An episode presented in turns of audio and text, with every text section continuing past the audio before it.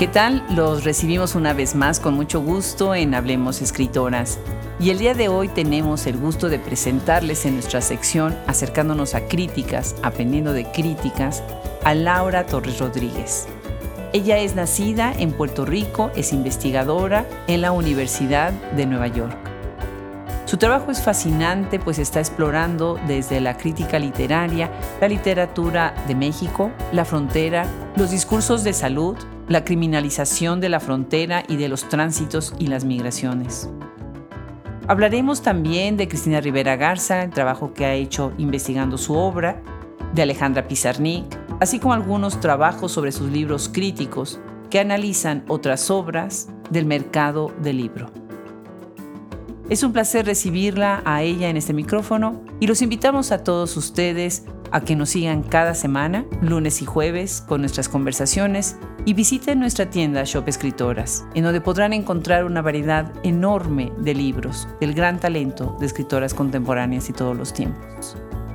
Nosotros somos Hablemos Escritoras y yo soy Adriana Pacheco. Bienvenidos.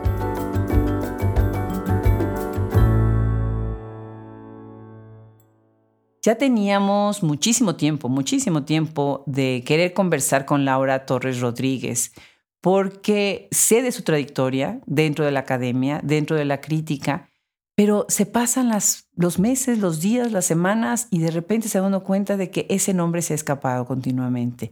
Y bueno, pues tuve la fortuna de reencontrarme con ella en la FIL de Nueva York, que además fue un evento precioso, y estoy emocionadísima de que al fin podemos concretar esta conversación. Bienvenida Laura, gracias por aceptar la invitación. No, muchas gracias a ti Adriana por invitarme a este espacio que admiro tanto y que sigo fervientemente, así que para mí es un honor. Pues al contrario, yo también he estado siguiendo tu trabajo y bueno, hoy van a ver los que nos están escuchando qué interesante lo que está haciendo Laura desde Nueva York y desde antes, ¿no? Cuéntanos un poco de esa formación antes de que llegaras a Nueva York. ¿De dónde vienes? ¿Cuál es tu primer carrera? Sí, eh, muchas gracias por la pregunta. Yo creo que como investigadoras y críticas no nos preguntan mucho eso. bueno, yo soy Puerto Rico, específicamente de Río Piedras, mm. y es interesante. Yo creo que yo siempre supe que quería ser una lectora profesional. Ah. y yo recuerdo que, recuerdo que mi, en mi casa siempre hubo muchos libros, aunque mis padres son científicos, son microbiólogos. Oh. Entonces hay algo ahí que yo siempre estuve muy orientada hacia esa biblioteca, eh, mucho antes de saber leer, ¿no? Yo me pasaba jugando con los libros, eran como una especie de utilería de mis juegos y los abría. Entonces yo creo que primero me interesó más la pose de la lectora que ser lectora de por sí. Y luego tuve la oportunidad muy temprano de, ingresar a la Universidad de Puerto Rico, que es una universidad pública con mucha tradición. Y pues bueno, ahí yo hice estudios hispánicos. La Universidad de Puerto Rico es un espacio muy, muy especial. Yo creo que durante esos años que yo asistí, yo, yo sentí que fue un poco, que era el centro del mundo. Qué sí, sobre todo porque eran los años de la movilización contra la guerra de Irak. Entonces había mucha, eh, mucha efervescencia intelectual, política, creativa. También tuve profesores ahí que yo no sabía en ese momento, pero yo iba a seguir leyendo durante los próximos 20 años, ¿no? Como Mayra Santofebre, Rubén Río Dávila, ¿no? Juan Gelpi, Mara Negrón. Entonces, yo creo que es un espacio que hoy está muy en, que ha sufrido un proceso de desmantelamiento muy violento, por el tema de la crisis y las políticas neoliberales, pero que marca mi formación y al que le estoy sumamente agradecida, ¿no? Y no habría podido llegar a Nueva York sin ese espacio. ¿Y qué haces en Nueva York ahorita? ¿Qué estás haciendo? Claro, entonces lo que pasa es que luego, luego de graduarme de la Universidad de Puerto Rico, me voy a Estados Unidos. Hago mis estudios graduados en Estados Unidos primero paso por Filadelfia y luego termino en la ciudad de Nueva York, enseñando en, la Universidad de Nueva York, en el Departamento de Estudios de Español y Portugués. Y precisa, enseñando literatura latinoamericana como tal. Qué maravilla. Sí, pero ha sido muy interesante, ¿no? Regresar a, a Nueva York para mí ha sido también regresar un poco al circuito puertorriqueño, intelectual, cultural, que ha estado aquí en esta ciudad desde, desde todo el siglo XX, ¿no? Y también nuestro departamento tiene un programa de escritura creativa muy importante, una maestría que funda también Silvia Moloy. Sí. Yo acá me, me, siento como que estoy en constante conversación con un montón de escritoras y escritores de toda Latinoamérica, del mundo latino de aquí de Nueva York. Entonces es un lugar muy especial en el de donde, desde donde el trabajar y leer, ¿no? en colectivo. Claro, hicieron una comunidad increíble. Esa maestría es toda una joya a nivel nacional e internacional, maravilloso. Estudias el doctorado en Pensilvania, ¿verdad? Sí, en la Universidad de Pensilvania. ¿Y de qué es? Pues claro, es interesante porque yo realmente cuando vengo a los Estados Unidos no sabía mucho de Estados Unidos, ¿no? Yo tenía amigas, amigos acá que me dicen, yo creo que estás lista para venir al doctorado acá. y yo me lanzo, después de cuatro años en, la Universidad de Puerto Rico, me lanzo directamente a hacer el doctorado sin saber bien qué era, o sea, qué, qué me iba a encontrar. ¿no? Claro. Y bueno, cuando llego a hacer estudios latinoamericanos en la Universidad de Pensilvania, me doy cuenta también, ¿no? De, de que los estudios latinoamericanos en Estados Unidos es una formación con una historia muy, muy particular, y muy interesante porque realmente es una formación de intelectuales principalmente diaspóricos que salen pues del exilio de distintos países, ¿no? Que de Cuba, ¿no? del Cono Sur, de Centroamérica, pero también que se forman desde el mundo latinx. Entonces, fue muy, muy interesante eso porque fue como una entrada a Latinoamérica que yo no, no me esperaba. Y allá hago el doctorado con Román de la Campa, que es un intelectual cubano que tiene un libro muy importante que se llama Latin Americanism, que un poco cuenta esta historia ¿no? de la formación de los estudios latinoamericanos en el país. Y con Yolanda Martínez San Miguel, que es una investigadora puertorriqueña que hace estudios caribeños, pero también estudios coloniales y de archipiélago. Sí, la conozco con un trabajo maravilloso que tiene. Sí, muy, y hace literatura queer también. Entonces, Sí, allá yo me, me, voy formando como caribeñista y como latinoamericanista, aunque yo la formación que tenía en la Universidad de Puerto Rico ya era fuerte. Y me va pasando algo que no pensaba que me iba a pasar, que es que me voy especializando en estudios mexicanos también. Sí. ¿Cómo llegas a México? ¿Quién te convence de ir intelectualmente a México? Sí, eso yo es una pregunta que me hago eh, mucho a mí misma, pero yo creo que hay una, algo muy interesante que desde Puerto Rico y desde el Caribe hispano, nosotros históricamente siempre hemos tenido dos entradas al continente, ¿no? Una es Estados Unidos, pero la otra es, México. Y yo creo que esa perspectiva de, mirar a México desde el Caribe, ¿no? Y, históricamente también, o sea, Puerto Rico y le, siempre estuvo conectado ¿no? al continente por ese situado mexicano, ¿no? por esa, o sea, que realmente siempre ha estado históricamente muy orientado hacia México como un centro cultural fuerte. O yo creo que hay algo de eso, ¿no? De que yo, yo también tengo familia que estudió en México, que estudió en la UNAM en los 70, en los 80. Qué maravilla. Entonces, esa, yo creo que ese camino, esa orientación siempre estuvo ahí, de alguna forma. Y así mismo me voy, me voy formando, ¿no? Yo creo que también fue una decisión que, que el proyecto tomó por mí, también, que mi proyecto de investigación tomó por mí. Y que me ayuda a tomar también Rubén Gallo, de hecho, en Princeton, que es el que me dice, yo creo que te tienes que eh, lanzar a escribir un proyecto doctoral sobre México, no tengas miedo. Y así más o menos me voy como decidiendo. Pero tienes razón, tienes razón, hay muchas coincidencias y hay muchos investigadores muy buenos en Estados Unidos que hacen comparativa entre México y el Caribe, por ejemplo, ¿no? Literatura comparada, y eso es pues muy enriquecedor. Y hay muchos especialistas que son muy renombrados en Estados Unidos precisamente de estas intersecciones entre una y la otra, ¿no? Ahora, de tu formación, tú estás entrando en los estudios hispanoamericanos, iberoamericanos, pero también te estás metiendo a otros temas que ahorita iremos abordando. Pero antes de eso me gustaría preguntarte, ¿cómo es la rigidez para ti desde tu ámbito para hacer esta crítica dentro de los Estados Unidos? ¿Cuál es realmente ese rigor académico que sientes que se tiene en la academia dentro de los Estados Unidos para hacer investigación y para tener un puesto en universidades americanas. Sí, yo creo que tiene que ver con eso que comentaba antes, ¿no? Eh, que en Estados Unidos, dentro de, los departamentos de, de, estudios latinoamericanos, pero sobre todo estudios hispánicos, ¿no? Yo creo que el rigor académico, conceptual y teórico tiene que ver precisamente con esa multiplicidad de, de, voces latinoamericanas, caribeñas, latinas con las que uno se va a encontrar. Cada quien trae su tradición, o sea, a mí me parece importante historizar los discursos críticos.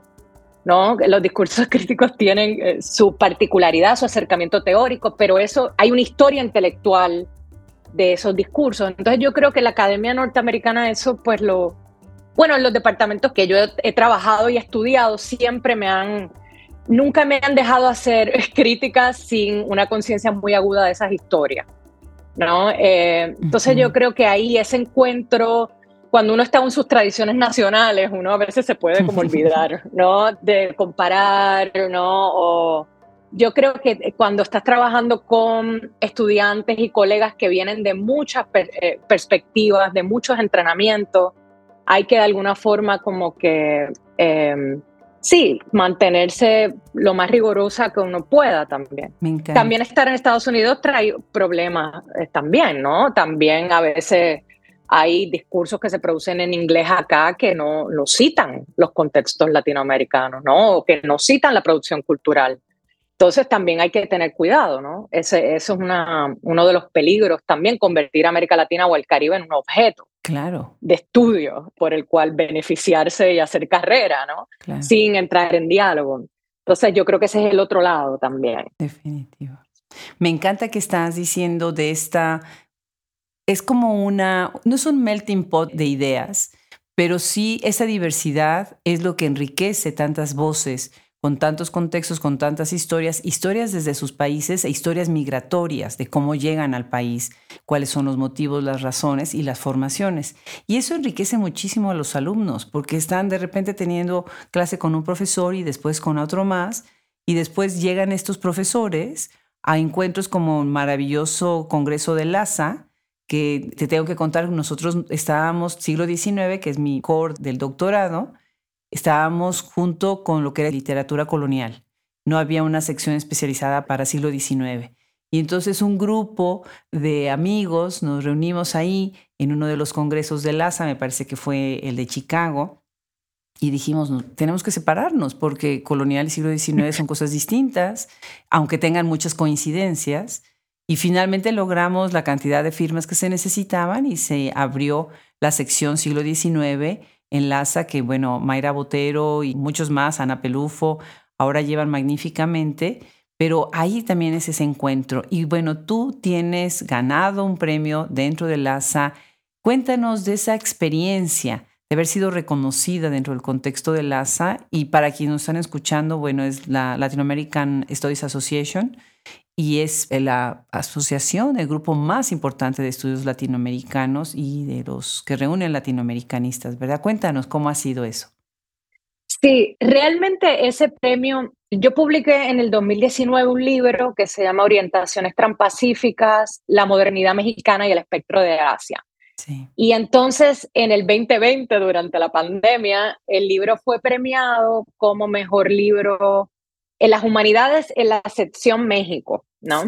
Entonces, eso a mí, para mí fue muy importante porque eh, cuando, creo que cuando estaba hablando un poco de, la, de mi formación, a mí me dio mucho trabajo decidirme a, escribir un libro solo sobre México, ¿no? Porque yo no me sentía, yo no soy mexicana, ¿no? Y me daba como mucha inseguridad, ¿no? Entonces yo creo que para mí ese premio ha sido un regalo muy lindo, ¿no? Porque para mí es un reconocimiento precisamente de la comunidad de investigadores y de críticos en Estados Unidos y en México que hacen estudios mexicanos y que reconocen el trabajo. Y para mí, pues nada, eh, ha sido como, pues otra evidencia de, de la hospitalidad, ¿no? De este campo, ¿no? Que siempre ha sido como muy hospitalario conmigo, ¿no? Siempre yo me he sentido muy recibida, muy escuchada y es algo que yo agradezco muchísimo. Entonces, para mí fue como, ok, esta decisión que fue tan difícil para mí, que yo nunca supe si me iba a perjudicar realmente o si no iba a encontrar una voz necesariamente en, un campo tan complejo y tan grande como es el de los estudios mexicanos, pues yo creo que eso es lo que representó el premio para mí. Pues muchas felicidades, qué lindo. Bueno, pues de esto que estás diciendo me parece muy interesante porque no nada más es la reunión dentro de las universidades, sino también en estos grandes eventos y estos grandes foros, como lo que acabas de decir ahorita del premio con LASA. Y bueno, ahí hay otras voces importantes, interesantes de nuestra crítica, los mexicanistas, ¿no? Como Ignacio Sánchez Prado, que sabe tanto y que, bueno, ha sido un pilar para los estudios mexicanos. Emily Hind, que viene desde Florida, así que maravilloso pero también has estudiado a una académica y escritora a la que admiramos y respetamos mucho, que es Cristina Rivera Garza, ¿verdad? Y bueno, es un escritor intelectual, activista, esa figura que llena todos los espacios, pues personificada en una sola, ¿no? Así que bueno, cuéntanos un poco, ¿qué has investigado sobre ella? ¿Qué trabajos tienes publicados sobre Cristina? Sí, sobre Cristina Rivera Garza, yo tengo un, un artículo, creo que del 2017, que se llama The Labor of Gender. Y sí, para mí ah, es una figura eh, esencial porque yo creo que ahí, en ese artículo particularmente, yo trabajo un poco, reflexiono sobre su obra desde la perspectiva feminista, pero a mí lo que me interesa precisamente no era necesariamente los contenidos feministas, ¿no? Sino también que su recorrido, que me, que me parece un recorrido muy interesante, ¿no? Desde Nadie me verá llorar hasta hoy, ¿no? Hasta el invencible verano. Claro, claro. Me interesaba ver también cómo el feminismo afecta su experimentación con la forma literaria, ¿no? Y también su trabajo crítico, ¿no? Yo creo que ese artículo es un artículo bastante inspirado por lo que ella hace en eh, Los muertos indóciles. Sí. Y es pensar por qué ella comienza a hacer algo ahí que tiene que ver con la importancia de eh, visibilizar que el proceso de escritura y el proceso de lectura es un, un, proceso que se hace en colectivo, ¿no?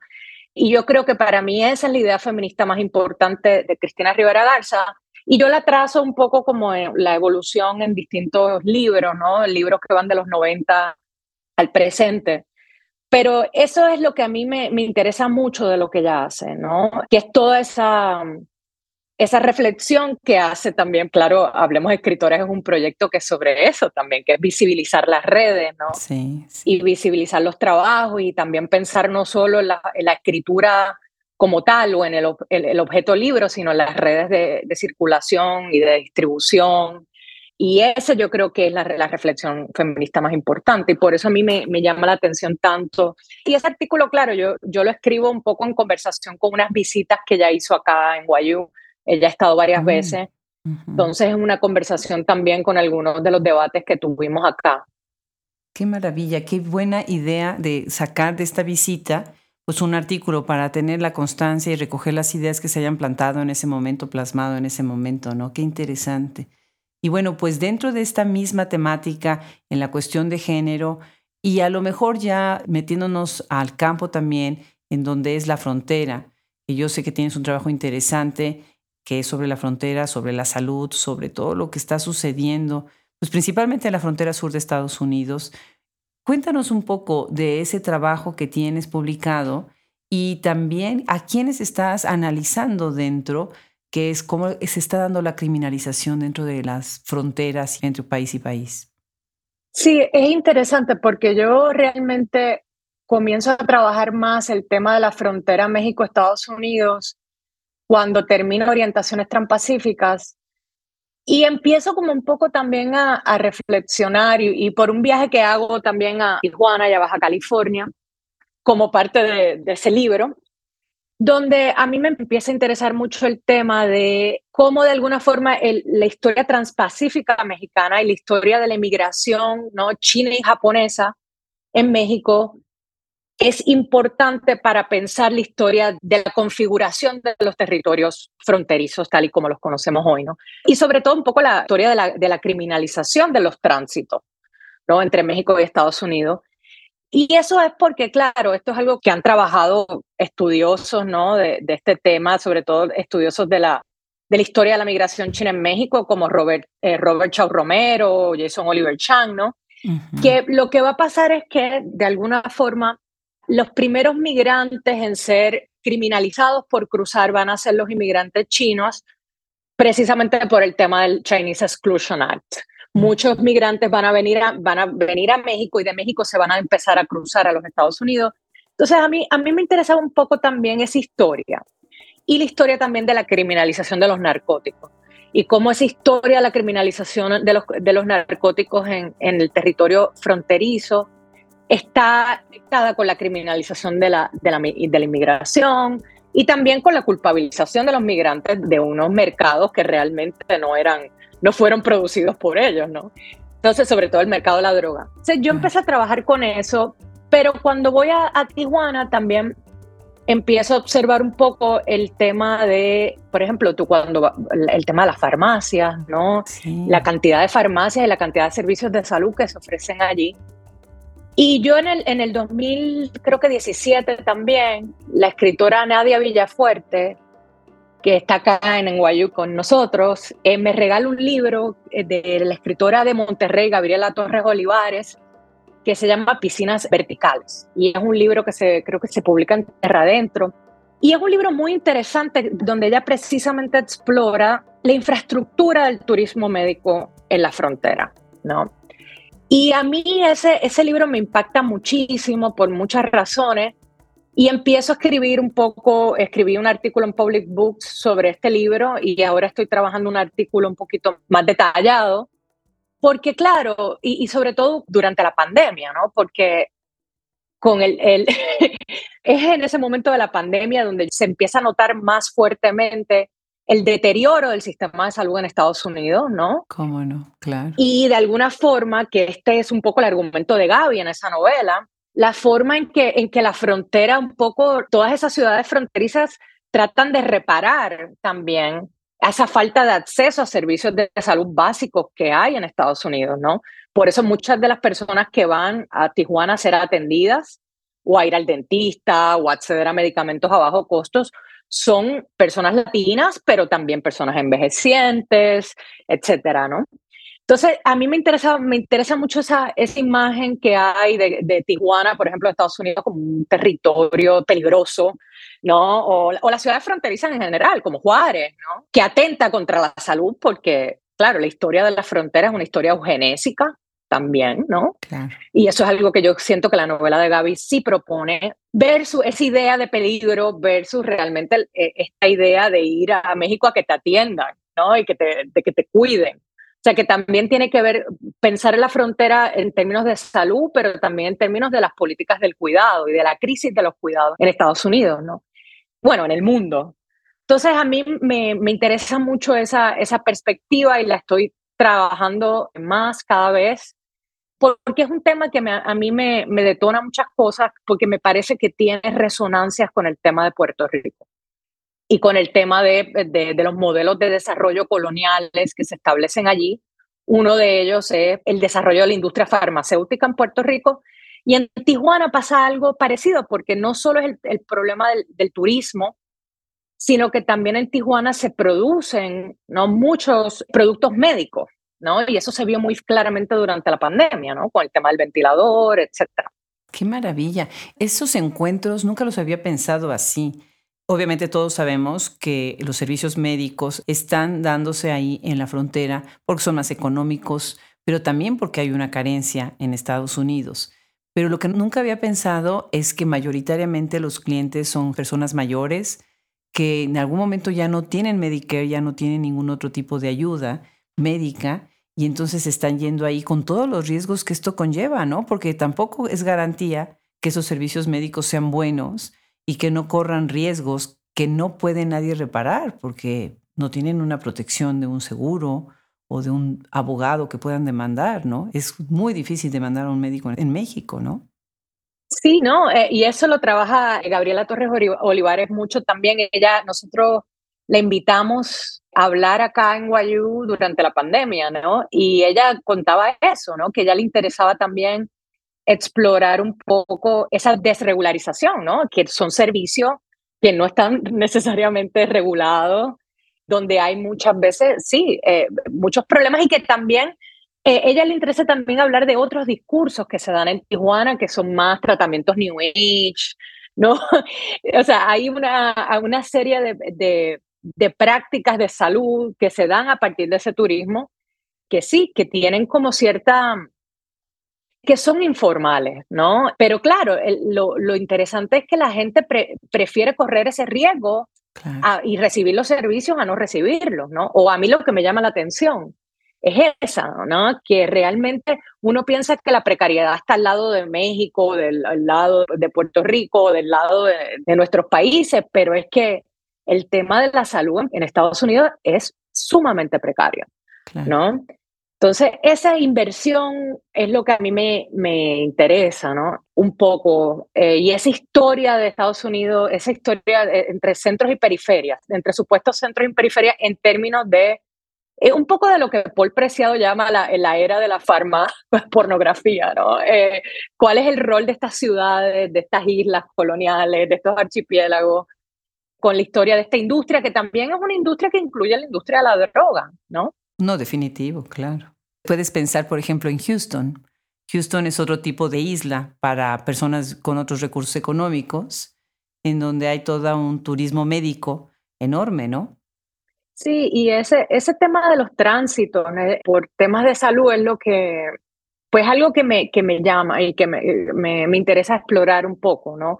En qué contexto uno se tiene que movilizar eh, o uno tiene que trasladarse para recibir servicio médico, un tratamiento médico o para cuidar o ser cuidada, ¿no? Claro. Eh, o sea, el tema de la, cómo eh, toda la migración y el tránsito está también relacionado a esos servicios de, trabajo de los cuidados o de, o de acceso a eh, distintos medicamentos, etcétera. A mí, a mí me interesa mucho eso, porque muchas veces, y de ahí se vio durante la pandemia, a veces los tránsitos no siempre son lo que uno piensa, de sur a norte, sino que a veces son de norte a sur o empiezan a verse una, unas geografías globales del cuidado mucho más compleja ¿no? De las que uno imagina y qué historias dicen, eh, que cuentan esos tránsitos, me, me interesa mucho.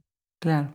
Hemos dicho muchísimas veces en este micrófono qué importante sería que las personas que toman decisiones que están en puestos políticos leyeran ficción, leyeran poesía, ¿no? lírica, que fueran al teatro, porque estás tomando acá una novela de una escritora para de ahí explorar un tema que es de incumbencia de todos, ¿no? De una comunidad, de regulación, pero la ficción a veces refleja muchísimo mejor lo que está pasando en la vida entrando a esas cuatro paredes en donde no puede entrar nadie más, ¿no?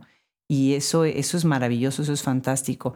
Y regresando a este tema precisamente de hacer este vínculo entre literatura, entre lo que es ficción y no ficción, tienes un trabajo que me resulta muy interesante desde el título mismo, Ariana Núñez Santaliz, deportista escénica. Cuéntanos un poco de este trabajo, muy interesante.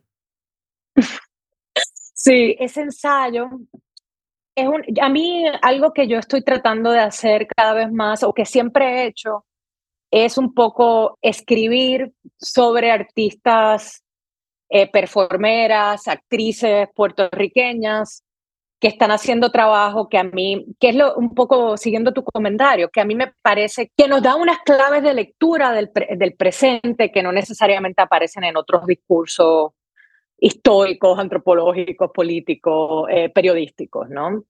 Yo ahí creo que diste un poco en el, en el, en el clavo.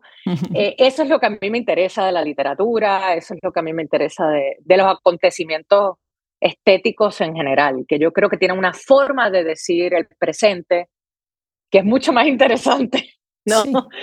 Y con lo de la novela de Gaby, a mí algo que no hablé aquí, pero que a mí me parece lo más inteligente de esa novela es la forma de la novela, ¿no? Y, y eso pues es una conversación que podríamos tener otro día, pero, pero lo de Cairiana Núñez Santaliz, que es una actriz puertorriqueña de mi generación, que es muy amiga mía, que la conozco muy bien, era un poco también eso. Es muy interesante porque esto tiene que ver mucho con el contexto puertorriqueño post-María, post el huracán María del 2017. Eh, la forma en que el arte y la literatura, eh, arte visual y el teatro y el performance toda esa escena después del 2007 empieza a circular de manera distinta.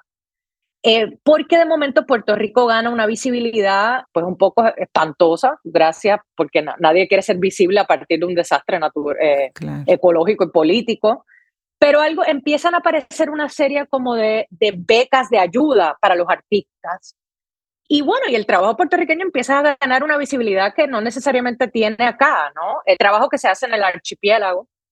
Y entonces a mí, a mí me interesó que esta amiga viene en Guayuba a dar una charla también. Yo escribo mucho sobre lo que pasa en Guayuba. Me encanta. Realmente, aquí pasan tantas cosas que uno termina como, eh, por eso la dispersión también. Pero ella viene acá a dar una charla de artista. Entonces yo conozco el trabajo de ella hace muchos años, pero me interesó mucho el formato de la charla de artista, porque es una especie como de reseña de ella misma. Entonces yo creo que es un formato que viene mucho de la forma en que se están financiando las artes en Puerto Rico, ¿no? Y no es una crítica que yo quiero hacer, no es una crítica, pero me parece interesante ver que nuevas formas de financiación crean nuevos formatos artísticos también. Entonces, a mí me, me, interesó mucho lo que ella hizo con el formato de la charla de artistas, entonces utilicé como, eh, yo le digo que eh, la pregunta de Derrida de cómo se hace la reseña de la autorreseña, y también aprovecho para leer toda su trayectoria de artista y de performera, ¿no? Y todo, y analizo el discurso que ella hace, pero lo que ella me, interesa al final, ella al final se termina desnudando, ¿no? En el espacio institucional. y fue muy interesante porque yo había invitado a todos mis estudiantes, a sus graduados, y a mí ese acto del desnudarse me pareció que era también una forma donde ella trataba de responder la pregunta de la, de la identidad del artista en la colonia, ¿no? Ella juega mucho al desnudarse, juega mucho con el aparato crítico de la desnudez, ¿no? Un poco colapsa la pregunta, es lo que yo digo, ¿no? Entonces, eh, a mí me parece que ese formato también eh, la manera en que ella aborda el formato desde un esqueleto teatral bastante particular, colapsa el aparato epistemológico de la, de la charla de artista, ¿no? Bueno, eso es un poco el argumento, pero es, una, es un, un ensayo que yo escribo para 80 grados, que es una revista como también de crítica cultural en Puerto Rico, que yo disfruté muchísimo, pero que son cosas que uno escribe fuera del trabajo, de la persona académica que uno tiene, ¿no? Nuestros otros yo que tenemos, ¿no? Nuestros yo, otros yo críticos, ¿no? Pero sí, un poco es, ese, ese es el ejercicio y reconocer el trabajo artístico de Cairiana y teórico y conceptual, ¿no? Que esa es la cuestión también, la, que muchas veces la, la crítica, a mí ese, ese tema de la jerarquización, de que el crítico o la crítica es la que sabe y el artista es el que produce como el, el objeto, eso yo creo que no es lo que está pasando. A mí lo que me interesa es lo, sea, un poco el pensamiento que ella genera. Le va a encantar escuchar esto a Fernanda del Monte, que es dramaturga y además una crítica de dramaturgia eh, buenísima en México y le va a encantar escuchar sobre esto que estás ahorita diciendo. Qué maravilla, porque hay muchísimos encuentros ahí de lo que dices, hablar sobre lo corporal. Ella, por ejemplo, habla mucho de los fluidos. Y bueno, entonces hablando de la desnudez, qué interesante, ya me imagino la reacción de estudiantes y todo, pues ha de haber sido muy enriquecedor, muy enriquecedor, la verdad, ¿no? A eso se va a la universidad también, ¿no? Maravilloso. Ya me dejaste muy curiosa con la idea de saber más del formato de la novela de Gabriela Torres Olivares, así que hay que buscarla, hay que leerla y entender un poco más. Y bueno, pues hay otra grande en tu lista y me encanta. O sea, los que investigan a Alejandra Pizarnik, me parece así como maravilloso. Por el tributo a esta gran escritora y porque siempre hay miradas tan diversas de su obra, ¿no? Cuéntanos un poco, tienes también un trabajo sobre ella y bueno, me encantará saber un poco más. ¿Cuál es tu perspectiva sobre Alejandra Pizarnik? Wow, ese, yo creo que eso es un artículo del, como del 2009, no sé, e, ese es el único artículo que yo escribí durante mi, la escuela graduada. Mm. Y era una, e, es un artículo que cumplía un poco una deuda porque solamente cuando yo estaba pidiendo escuela graduada a la Universidad de Puerto Rico, cuando yo salí de la Universidad de Puerto Rico muy joven, tenía como 22 años, 21 años, no sé. Y mi, el trabajo que yo desarrollé era precisamente sobre Alejandra Pizarnik ah, no y Delmira Agustine. Entonces, yo como que empecé un poco, mi, mi, entrada para, en la literatura latinoamericana fue precisamente estos trabajos. Entonces yo creo que ese artículo que yo escribo lo escribo como un ensayo para una clase de Reinaldo Ladaga, de hecho, que es este crítico argentino que tiene un libro que se llama Estéticas de la Emergencia, que también influenció un poco lo que yo hice luego. Y realmente a mí, yo siempre he escrito diarios. Desde que soy muy pequeña, yo he escrito siempre diarios y a mí me interesa mucho la forma diario en general. Y ese artículo que se llama Alejandra Pizarnik y la novela en práctica eh, es un artículo sobre los diarios de Pizarnik, que en esa época yo solo estaba publicado un diario que luego hubo una discusión porque está bastante, estuvo bastante censurado, ¿no? Pero yo cuando leo los diarios de Pizarnik, a mí me interesa que para mí todos los diarios son sobre el deseo que ella tenía de escribir esta novela.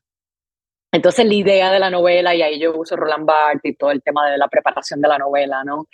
Entonces ese artículo realmente es, eh, yo vengo a argumentar, ella nunca escribe la novela, pero escribe otra cosa, ¿no? Escribe este diario primero y toda la prosa que salió póstuma que ella nunca publica en vida porque porque de alguna forma el, problema también era que una vez ella empieza a escribir de cierta manera, ¿no? Eh, de manera fragmentaria, como que crea unas expectativas de, los, de las lectoras y los lectores que luego se convierte en una cárcel para ella, ¿no? Porque ella realmente tiene un deseo de prosa muy fuerte. Entonces es un artículo más sobre, sobre eso, ¿no? Sobre el deseo de la prosa y el diario, como la novela posible también. como, oh, y también todo lo que ella escribió después, que era que también eso a mí me interesa mucho. Yo siento que la, la prosa de, de, Pizarnik que se publica póstumamente es muy neobarroca. Es ya una tradición muy caribeña lo que ella hace, termina siendo ahí, o es un, es un tipo de escritura más cercano a Perlonger, ¿no? Y a todo eso. Eh, entonces, sobre eso era, pero imagínate, es un trabajo que yo no he vuelto a visitar, no, soy, no me considero experta para nada en su obra. Pero tienes esa lectura. Pero tengo esa lectura que me, que me he llevado y que siempre me, me, interesa mucho el tema de la forma, sí, como esa, esa lucha con la idea de la novela, ¿no? Me parece interesante. Más que la novela, me interesa siempre la lucha contra la forma novela. Pero bueno. La gente siempre se pregunta si los críticos son escritores, ¿no? Y a mí cuando me presentan en algún foro y dicen escritora, siempre digo, no, no, yo no soy escritora. Y siempre está esta idea de que, bueno, nosotros nos pasamos el tiempo escribiendo, ¿no? Y unos más, otros menos, dependiendo de cuál es la rama que hayan tomado dentro de la academia. Por eso me encanta esta sección de críticas, porque es la oportunidad de saber de todo lo que escriben. Y tanto se enriquece el que está escuchando como el que quisiera hacer también lo mismo, ¿no? Estudiar y hacer lo mismo. Y también darse cuenta, y bien lo dijiste hace rato, y te agradezco mucho esas palabras, eso es lo que hace Hablemos Escritoras, hace redes. Entender de manera transversal, de manera longitudinal, de manera interdisciplinaria, todo lo que está sucediendo en el mundo del libro, ¿no? la industria del libro. Y dentro de todo esto hay un libro que ha sido fundamental para entender la ficción mexicana, que es el que hace precisamente Ignacio Sánchez Prado. Y bueno, ahí tú también tienes una reseña, pero lo estás viendo desde el género. Y me intriga saber este libro sobre neoliberalismo en el mercado del libro y esta cuestión, esta pregunta sobre lo que es la literatura universal y mundial. Tú lo haces desde el género. Platícanos un poco sobre esa lectura que tienes.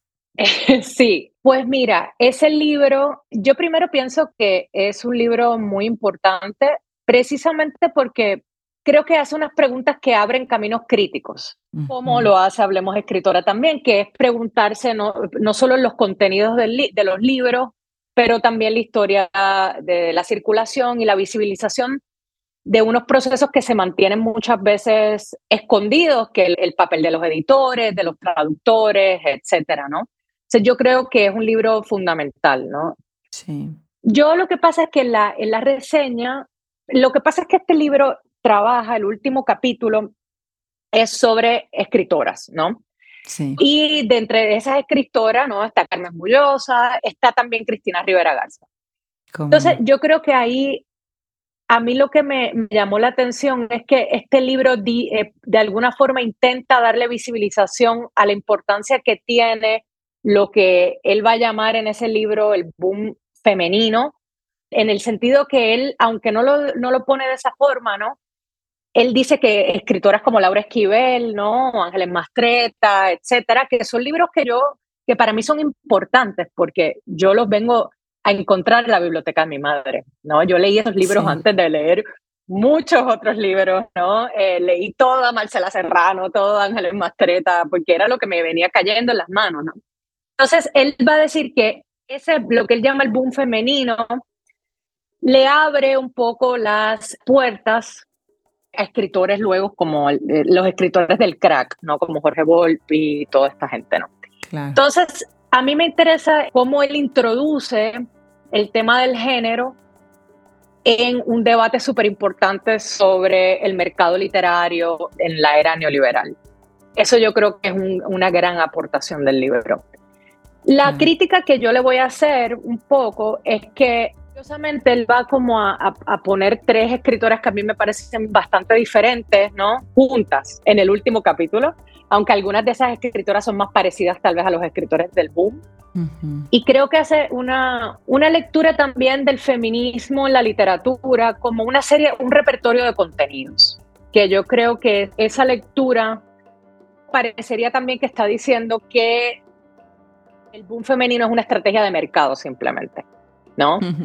O sea, ahí yo, yo como que creo que hay una línea que es un poco... Eh, me pregunto, es la pregunta que yo me, la, que me hago cuando leo el libro, ¿no? Entonces, y yo creo que, bueno, que habría que preguntarse tal vez lo contrario, ¿no? Hasta qué punto e, es el feminismo quien ha hecho, la, eh, sobre todo en México, la crítica más interesante al neoliberalismo también, ¿no? Claro. Entonces, yo creo que ahí hay una, un debate muy interesante y que yo pienso que cuando se hace crítica de género, a veces solo se piensa, pues, que las expectativas de género solo afectan a las mujeres, ¿no?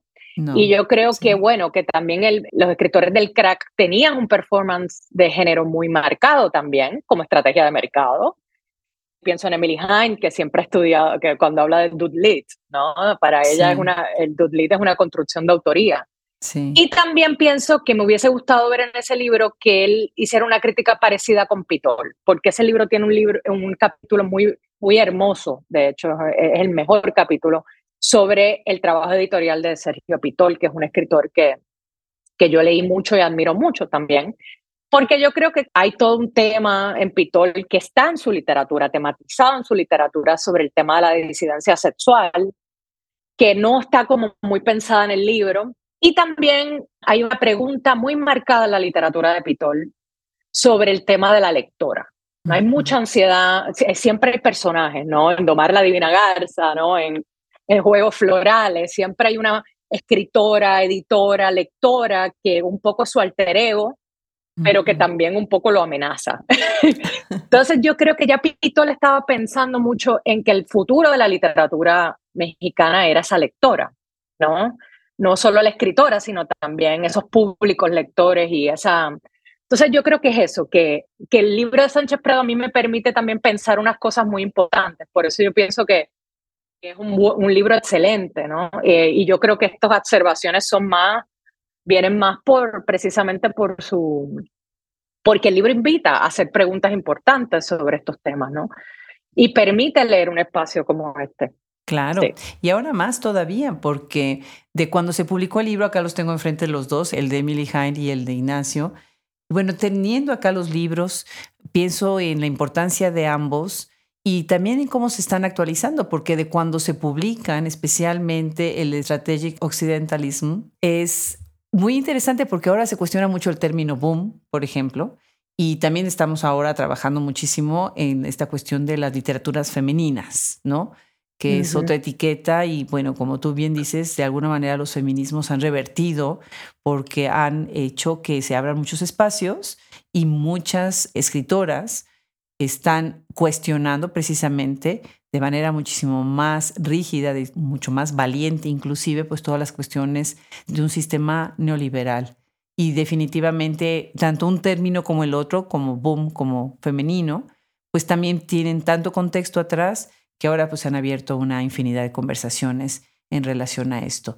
Lo que sí está sucediendo es que hay una sacudida, un tsunami, como diría Gabriela Jauregui, enorme con estas escritoras que desde antes ya estaban, obviamente, pero que no tenían los espacios más que algunas que accedían y ahora se está abriendo mucho más para otras. Sin embargo, sin embargo, todavía hay mucho que trabajar, mucho, mucho que trabajar, pero afortunadamente, bueno, pues hay grandes escritoras que están abriendo camino para las nuevas, las jóvenes, y hay críticas como tú que están explorando y cuestionando, pues también cómo se están dando estos mecanismos, estas negociaciones, estos intercambios culturales y cómo la industria del libro ha tenido también que modificarse y, reformarse, ¿no? Y eso es la, el gran valor de lo que hacen los estudios críticos, que van a profundidad, no nada más en un libro, sino después en el estudio de ese libro, que es, la crítica de la crítica, como bien dices, ¿no? La reseña de la reseña, para poder explorar y no seguir repitiendo nada más lo mismo, ¿no? Que era lo que aprendíamos en el colegio y, no sé, en la licenciatura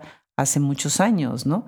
Así que bueno, fabuloso. Laura, qué gusto, qué delicia haber sabido tanto de ti, de tu trabajo, de tu trayectoria, de las obras que tienes, de las curiosidades que nos despiertas, porque eso es lo que sucede con estos libros críticos. Nos dejas las preguntas ahí puestas para que podamos explorar un poquito más pues todos estos temas, ¿no? De frontera, de cuerpo, de la cuestión performática, ¿no? Fantástica, pues todas estas grandes también instituciones que se han creado alrededor de la industria del libro y todas estas figuras que la están cuestionando, ¿no? Muchísimas gracias, Laura. Felicidades por este trabajo y gracias por venir a Hablemos Escritoras el día de hoy. ¿Quieres agregar algo más antes de despedirte? Sí, creo que una última reflexión sobre un proyecto que tengo, que estoy trabajando ahora mismo, ¿no? Que a veces una, una no le gusta como adelantar lo que, lo que tiene en el tintero para no salarlo, pero creo que algo que decías de este podcast, la importancia del tema de, de la voz de las escritoras, ¿no? de las investigadoras, y cómo esto es un espacio que intenta también archivar, ¿no? Eso que no escuchamos muchas veces cuando leemos, que es la voz, ¿no? Entonces yo, yo quería, algo que no dije al principio, pero yo creo que mi relación con, la, con las letras está muy marcada por una experiencia que es precisamente que yo, yo tengo un hermano de mi edad que es eh, neurodivergente, es autista y no es verbal. Él vocaliza y tiene unos ejercicios de voz muy importantes, pero es una voz sin habla, ¿no? Entonces, yo tengo una, eh, un trabajo ahora que estoy escribiendo de no ficción precisamente sobre la voz de mi hermano, la voz de Luigi, la resonancia de esa voz en mi vida, ¿no? Eh, eh, y nuestra relación de niño, pero que también es un ensayo sobre, sobre el Puerto Rico de los 1990, ¿no? Visto también desde hoy, desde el problema de la austeridad y desde el problema de la crisis ambiental y del, problema de la crisis de los cuidados, de la que hablábamos ahorita con el, con el libro de, de Gaby, ¿no? Así que, bueno, que es un libro muy personal, ¿no? Sobre esta, este tema de la voz, la voz, ¿no? De la voz que no habla, pero que sin embargo da cosas, ¿no? O, expresa cosas, o, pero con una historia muy familiar, pero también es una historia como más amplia, ¿no? Sobre el quiebre de los modelos de desarrollo coloniales en Puerto Rico, ¿no? Sobre todo ese tema de la industria de salud y farmacéutica que está conectado con el trabajo de Gaby. Yo creo que el trabajo de Gaby durante la pandemia un poco despierta esa otra voz y esa otra historia que yo quería contar, ¿no? Y también de la manera en que Gaby trabaja el tema de la arquitectura urbana, esa novela que produce el turismo de salud, a mí también como que me empiezo a escribir también más también sobre la, la, arquitectura de los años 90 con relación al, los años 90 en Puerto Rico son los años de lo que se llama la mano dura, ¿no? que es toda una política contra el narcotráfico, como un poco en México. Y a mí me interesa mucho contar esa infancia en ese momento, ¿no? Eh, y aquí estoy incluyendo en ese libro también algunos de estos ejercicios que estoy haciendo sobre las artes puertorriqueñas contemporáneas que están entrando en el libro desde distintas formas también. Claro. Pero eso es lo que tengo en el tintero, pero como dices, es muy difícil cuando uno ha hecho investigación y crítica hacer algo como que tiene como, como un aspecto de no ficción, ¿no? Que, que uno no no está acostumbrado a escribir así, así que ha sido muy interesante. Qué maravilla. Pues qué historia. Lamento la situación de tu hermano, por otro lado. Qué bonito lo que estás retomando, esa comunicación sin palabras, sin habla, ¿no? Definitivamente qué bonito. Pues muchísimas gracias, Laura. Qué maravilla con esto que estás ahora cerrando también esta conversación y quedamos convidados para lo siguiente que venga en tu trabajo. Y en nombre de todo el equipo, muchas gracias por aceptar esta invitación. No, gracias a ti, Adriana, la verdad. Qué honor.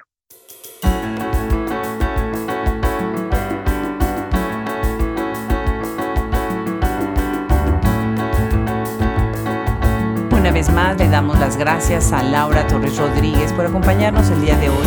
Y gracias también a todo el equipo que hace posible Hablemos Escritoras. El trabajo de edición de podcast, Cristian Josefi, ingeniería de audio, Fernando Macías, social media, Brenda Ortiz. Y nuestros colaboradores Wilfredo Burgos Matos, Alejandra Márquez, Fran Denstedt, Gaele Calvez, Gisela Jefes, Juliana Zambrano, Liliana Valenzuela y Rosemary Salón. Yo soy Adriana Pacheco y nos escuchamos en el próximo episodio.